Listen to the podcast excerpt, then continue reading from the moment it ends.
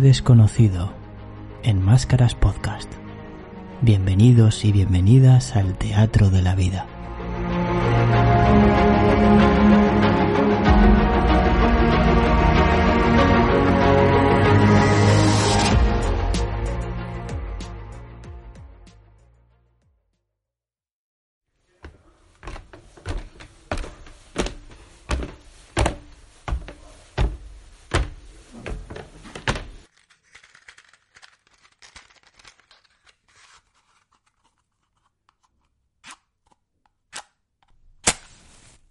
Los días iban pasando en aquella solitaria estación, y al grato acompañamiento del transistor se le sumó el de algunos libros que había llevado conmigo desde años atrás. Una de las cosas que más agradeceré en mi vida es haber aprendido a leer y escribir. También a conocer ligeramente varias lenguas, eso es algo que siempre agradeceré a aquellas maravillosas monjas que me cuidaron y educaron en el hospicio. Gracias a ellas, hoy puedo sortear la soledad de esta caseta con algo más que la imaginación de un niño que aún viaja conmigo. Recuerdo aquel martes muy lluvioso. Era ya entrada la noche y leía dentro de la caseta. Junto a mí una vieja libreta donde apuntaba frases y datos de todas mis lecturas. Es extraño, algo me impulsaba a anotar todo lo que consideraba importante saber. Llevaba por dentro una especie de miedo a olvidar. Rondaba cerca la medianoche cuando sonó el teléfono que me sacó con un sobresalto de mi lectura. No esperaba una llamada a esas horas. Como era habitual, la telefonista me informó de la llegada en quince minutos del convoy de correos. Me puse rápidamente la chaqueta de agua y anduve aquellos escasos treinta metros hasta las agujas para colocar las vías en recto. Esta vez decidí esperar en el andén, pegado a la caseta, al refugio de una pequeña tejabana para una sola persona. Como un reloj, quince minutos después y ya sin lluvia, pasó aquel largo ferrocarril con su marcha ralentizada. Saludé al maquinista, que me devolvió su habitual sonrisa, y esperé al paso del convoy para cerciorarme de la dirección que tomaba. Siempre lo comprobaba. Cuando los últimos vagones amarillos estaban pasando a la altura de la caseta, volvió a ocurrir. Ante mis ojos, otra vez de nuevo, un sobre desde el último vagón salió disparado por alguna rendija del forjado de hierro, y esta vez cayó en el andén, bajo la tejabana, donde yo estaba. Aquello fue como una especie de milagro. Allí mismo Recogí el sobre y lo observé. De nuevo, ningún destino ni nombre. Y de nuevo, algo inscrito en la solapa. Unas letras que no conseguía ver bien. Así que entré en la caseta donde tenía encendido el candil y pude distinguir unas letras en lo que parecía lengua hebrea. Letras o símbolos que nada tenían que ver con nuestro alfabeto, pero que reconocía de haber visto en alguno de mis libros. Rebusqué entre algunos de ellos y encontré uno con el alfabeto hebreo, y al comprobar y traducir primero el matasellos confirmé la procedencia.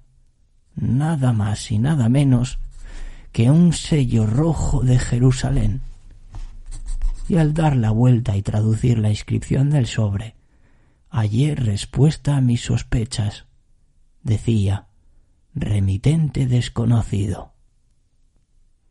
Hoy abro y comparto con ustedes esta misteriosa carta que cayó de aquel tren que pasó a medianoche, a las doce y uno. Curioso por descubrir su contenido y destino, o simplemente curioso por viajar a un lugar tan lejano y tan cargado de historia.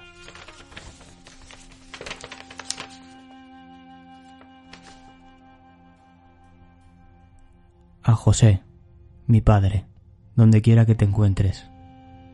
Aquí me tienes, Padre, presto a aceptar el final de mi camino. Algo me dice que muy pronto veré tu rostro y tocaré tus manos de nuevo. En ocasiones siento que es lo único que me place de este final de mi caminar por esta tierra, pensar que iré a un lugar donde volver a aprender de nuevo todo contigo. Eso me reconforta y me calma, me calma de alguna manera la sombra y el miedo que me va inundando poco a poco.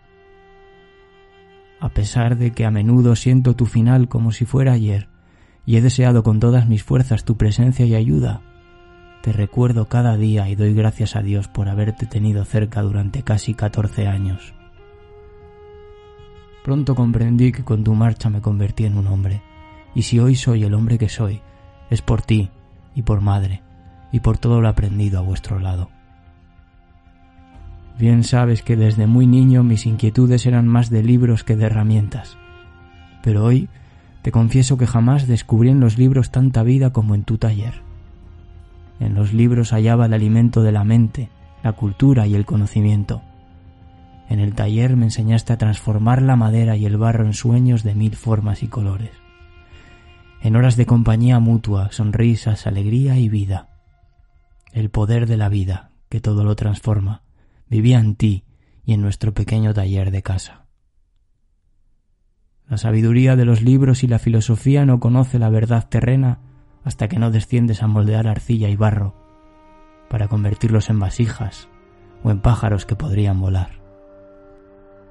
Como ya te imaginarás, no ha sido una vida fácil la mía. No lo es para nadie en esta época convulsa, tú lo sabes bien.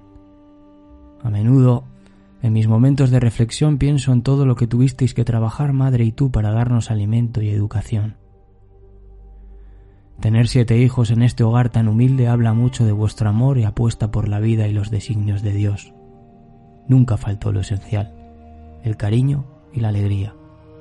Ahí hallo la calma y la sonrisa, ahí, en el niño que fui, jugando con mis hermanos y hermanas, entre higueras y olivos de algún patio, o trasteando en algunas tinajas del tío. No encuentro en mi vida tiempos más felices que aquellos. Tras tu muerte quedé como el mayor de mis hermanos, y junto a Jacob continuamos trabajando en el taller y elaborando artesanías.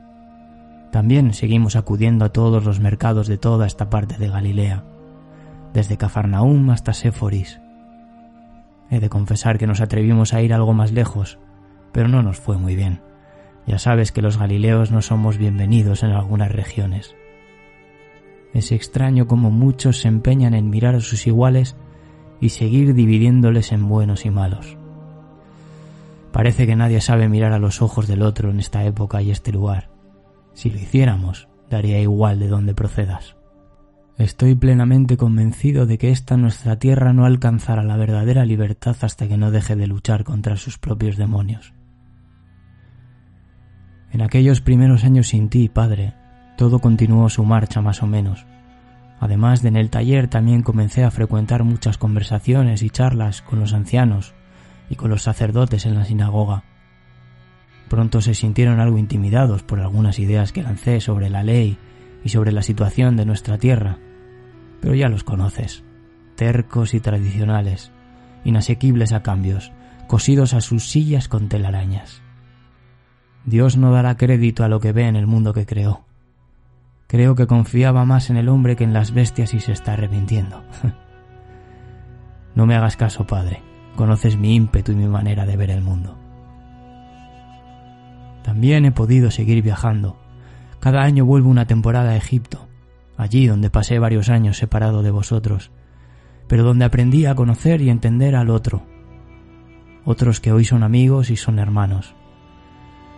He de reconocerlo, ese cruce de civilizaciones y caminos llegados de todas las direcciones me hace encontrar mi centro, ese lugar dentro de mí donde todo toma sentido.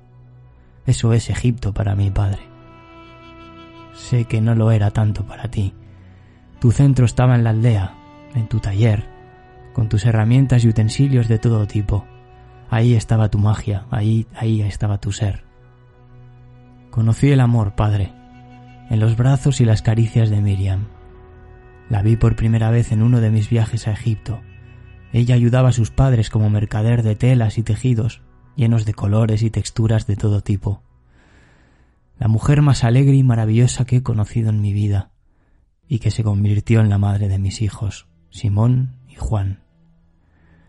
A menudo les hablo de su abuelo, el carpintero, el que hacía magia de un trozo de madera de una bola de barro. Crecerán sabiendo de dónde vienen y lo escribirán en mil libros.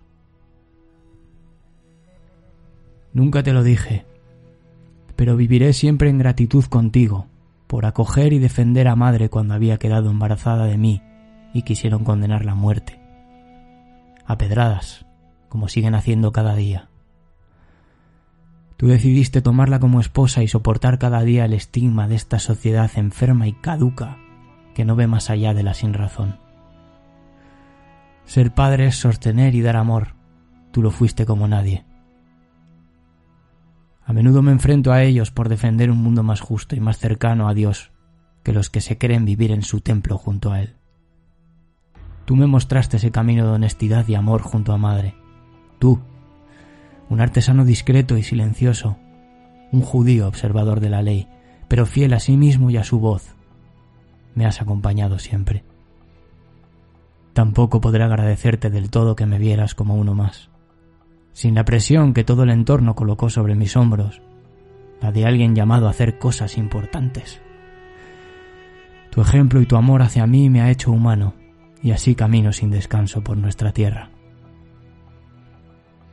Escribo estas líneas desde Jerusalén, en mitad de la Pascua, como cada año, rebosante de personas que llegan de diferentes lugares para presentar sus ofrendas en el templo o para hacer negocio en el mercado. Siempre he encontrado una mezcla de maravilla y falsedad en esta nuestra fiesta más grande, y en esta preciosa ciudad con sus angostas callejuelas, sus piscinas y su templo, antaño sagrado, y hoy saqueado por el vil dinero que ensombrece y confronta la luz de los hombres.